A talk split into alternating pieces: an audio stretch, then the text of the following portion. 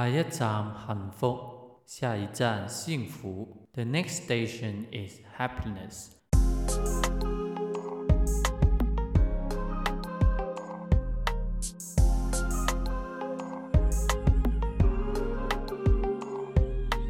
Hello，亲爱的朋友们，大家好，我是那个在车上待了很长时间还没下车的老八。今后的旅程也请大家多多关照。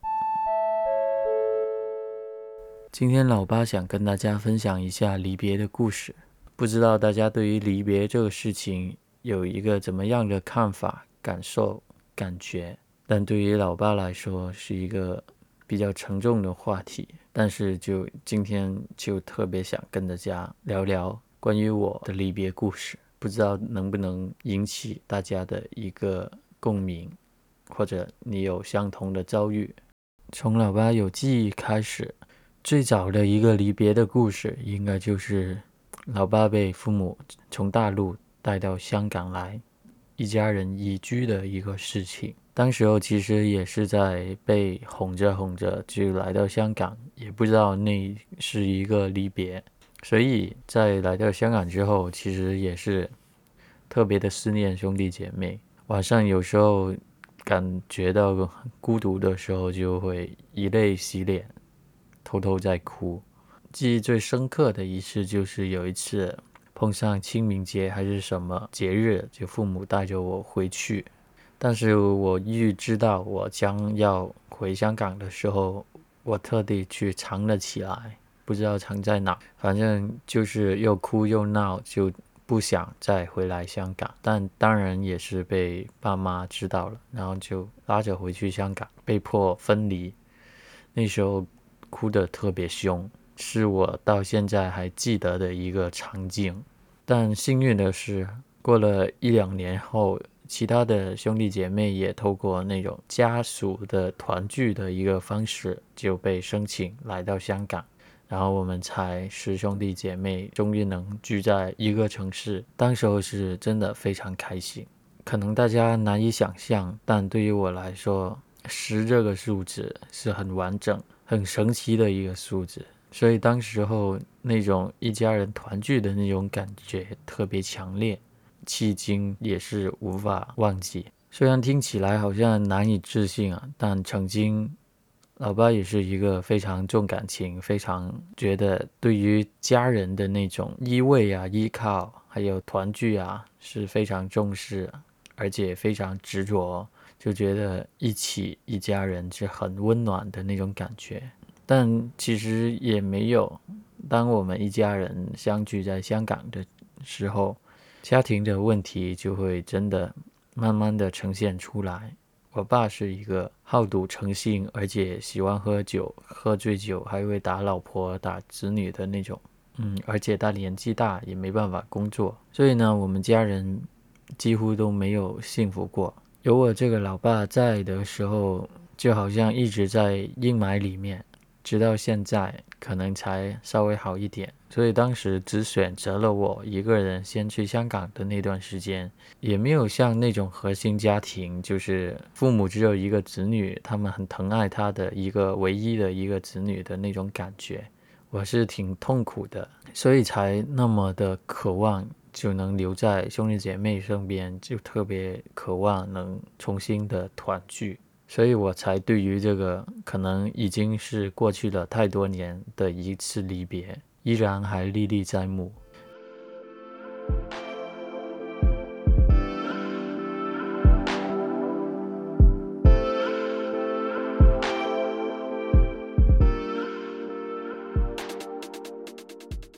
第二次对于我人生来说不能磨灭的一个离别，就是二零一八年我大学毕业，我决定好买了一张单程票，直接奔向北京，拿着一个行李箱一去不回头的那种劲的那件事情，踏上我所谓的北漂的故事。那一次的离别，我算是准备了半年吧，那时候真的是下了一大番的功夫。就了解大陆是一个怎么样的情况，也找房子，但我没有找工作。我当时是想去追求梦想的，所以也就真的是挺勇敢的。现在回想起来也是，就拿着一万多的港币就直接去了北京。在去之前，我就跟我仅有的一些有联系、有感情、有一起经历过的那些比较算是要好的朋友，就一起各种的吃饭道别。当时是真的想过，我去北漂，我去北京。不成功不回来，因为我知道我在香港不会得到我想要的东西，也不会过上我想要的生活，所以是义无反顾的那样选择去做。当时候甚至我在离开香港之前，甚至删除了我。可能开了很久的 Facebook 跟 Instagram，删除了一切的回忆，就想全心全力的去追求梦想也好，去过上一个全新的生活也好，所以也是那种释放吧。那次的离别，跟我小时候的那种亲人离别的那种比较伤心的一个情绪有所不一样，就带着有一点盼望，也带着一点未知的冒险的一个精神就去了。因为在香港经历了太多不开心、不好的回忆，好像只有痛苦，所以我才能这么的有决心的去告别自己的过去。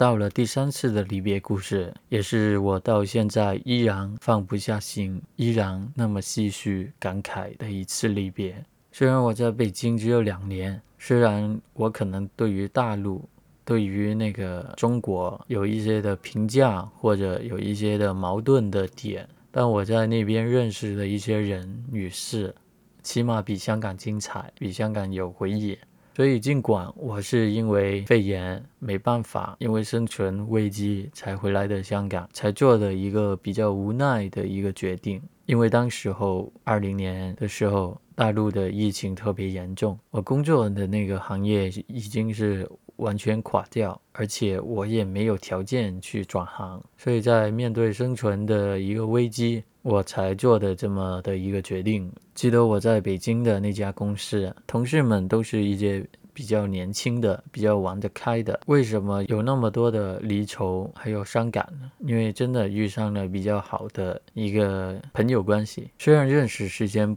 不长，但真的觉得，尽管是在大陆，可能大陆可能在国际间或者在台湾的一些人的一个心理中，觉得大陆的人可能嗯人民的素质或者文化水平比较低，但我真真实实的遇上一些可能真的比较单纯。比较善良的一些人，我还真的觉得这也不是他们能选择的，他们也不能选择自己要出生在台湾、出生在香港、出生在大陆。所以在将要离开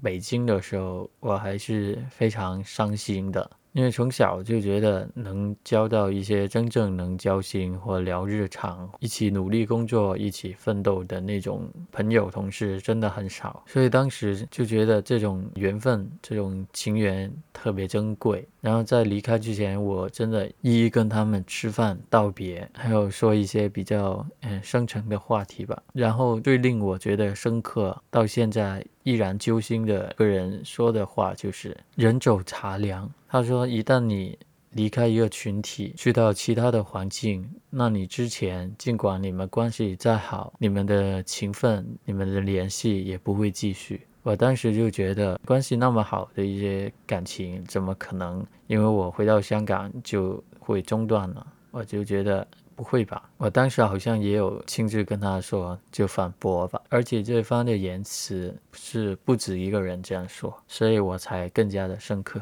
但事实呢，回到香港已经差不多快一年了。事实证明，随着时日，中断关系 真的就中断了。那方的感情，那方的联系，好像真的不会说会继续这样。但我特别庆幸，还有那么的几个依然在联系他们的时候，在跟他们分享我可能难得的一些快乐或者好消息的时候，他们依旧会跟我聊。然后今天刚好，嗯，我之前在拍影片的一些平台，就我兑现了那些就影片的收入吧。然后转成人民币到我那个人民币账号的银行卡，就终于有点小钱了。因为我之前在新年的时候就特别想特别好的一个大哥，然后他孩子就特别喜欢我，然后我也是很难得的。就有一个不是自己的家人亲戚的一些孩子喜欢我，他们经常叫我叔叔，然后在我生日的时候还特别让他孩子跟我说：“嗯，叔叔生日快乐。”因为我是一个特别喜欢小孩的一个人，所以尽管我到现在依然没见过他孩子，只看他的一些照片、还有影片、还有录音，但我还是觉得特别喜欢那个孩子。然后今天。因为之前新年的时候就想包一个红包给那个小孩，然后那时候没有人民币，然后现在兑现了那些影片的收入，然后就给他发了一个红包，然后那个大哥就说心意他领了，钱就不收了这样，然后我就更觉得这个大哥真的很好，就他是很少很少很少的一个认可我的一个人，就鼓励我做一些我自己喜欢的也。明白我的一个人，虽然联系不多，但依旧有时候，比如说我在北京的时候，特别喜欢点外卖，点一个有一个面包店，然后有一个品牌特别喜欢，然后有一天他突然就拍了一张照片，他点的那家店的外卖，就说你尝不尝？然后那时候就特别搞笑又特别感动。说你还记得我喜欢吃这些，然后他也是一个能开起玩笑，也能说一些比较深沉的话题的人。尽管现在真的比较远吧，北京跟香港的距离可不是那么的近吧，所以到现在这个时刻，我依然很感动。所以尽管我从北京回香港这一次的离别挺伤心、挺不舍、挺难过，但在时间的筛选之后，还是。发现有些东西，有一些勤奋，还是能借由这个可恶的科技的帮助下，我们还能维持。为什么这样说？我觉得有时候真的科技虽然带给人家很多方便。但其实科技也拉远了我们以前的那种很朴实、很纯真的那种沟通的方式或者联系的一些东西。以前我们会打电话，现在我们只会发信息，我们没有一些比较直接有效的联系。人与人的情感可能。很多时候也会造就更多的误会什么，但是这该死的科技也令我跟那些朋友有了一些维持下去的一个方法吧，所以很矛盾，但确实也是科技的一些好处吧。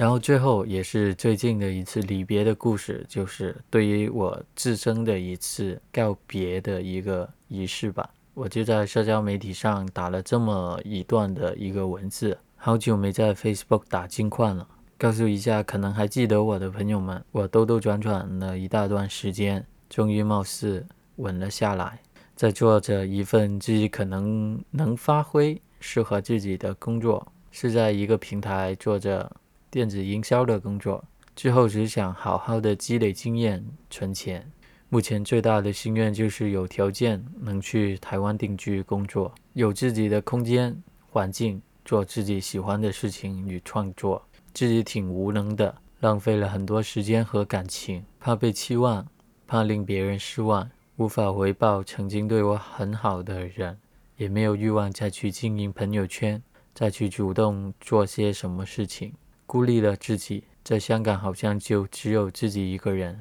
但我只想告诉你们，我还记得你们，也很感激你们过去对我的好、鼓励和帮助。其他就没什么想说的了。从前的我是一个非常喜欢表达自己，就天天的感情泛滥，曾经就沉迷于所谓的“我手写我心”的那样，在呃 Facebook 啊、Instagram 啊。天天的发一些动态呀，散发自己的情绪啊、感情啊这种东西。但年纪越来越大，就更觉得做这些东西很很没有必要。现在的人都喜欢正能量，虽然负能量是一件非常正常的一件事情，但他们依旧喜欢那些虚假的经营，所以每个人都可能不想自己是被讨厌，或者是不被看好，或者是在别人的眼中可能形象不好的一个人吧。所以我在北京漂了两年之后回来香港之后，很多事情、很多心态上改变了很多。虽然现在还有很多很执着的一些点，但执着的一个范围是少了很多。所以在现在可能生活慢慢的稳定下来的时候，就想好好的跟过去的自己，或者真的要孤立自己吧，好好的为了自己的目标去坚持，去忍耐，去慢慢的靠近。所以我才发了这么一段的文字，我估计之后应该也很少会再去发这些的文了。可能现在对于我来说，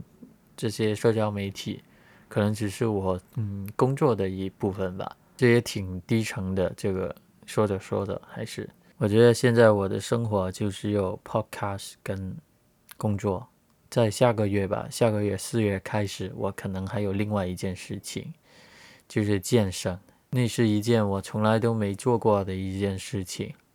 虽然现在不知道香港的疫情到了四月中还能不能去健身，但我觉得难得有人主动的邀请我去做一些什么事情，而我恰好有这个需要，那我就去吧。虽然我是现在好像告别了自己，告别了很多事情，天下无不散之筵席吧，这个道理我知道，但我也不敢说的那么死，那么断定。毕竟我也是一个情感泛滥、感性的白羊座、牧羊座。今天是三月二十二，在昨天开始是我们牧羊座、白羊座的一个月份，这也挺特别的。有时候我挺疑惑，为什么台湾人那么喜欢讲星座，或者香港的一些女生为什么那么诶迷信于星座？但其实，在看下来。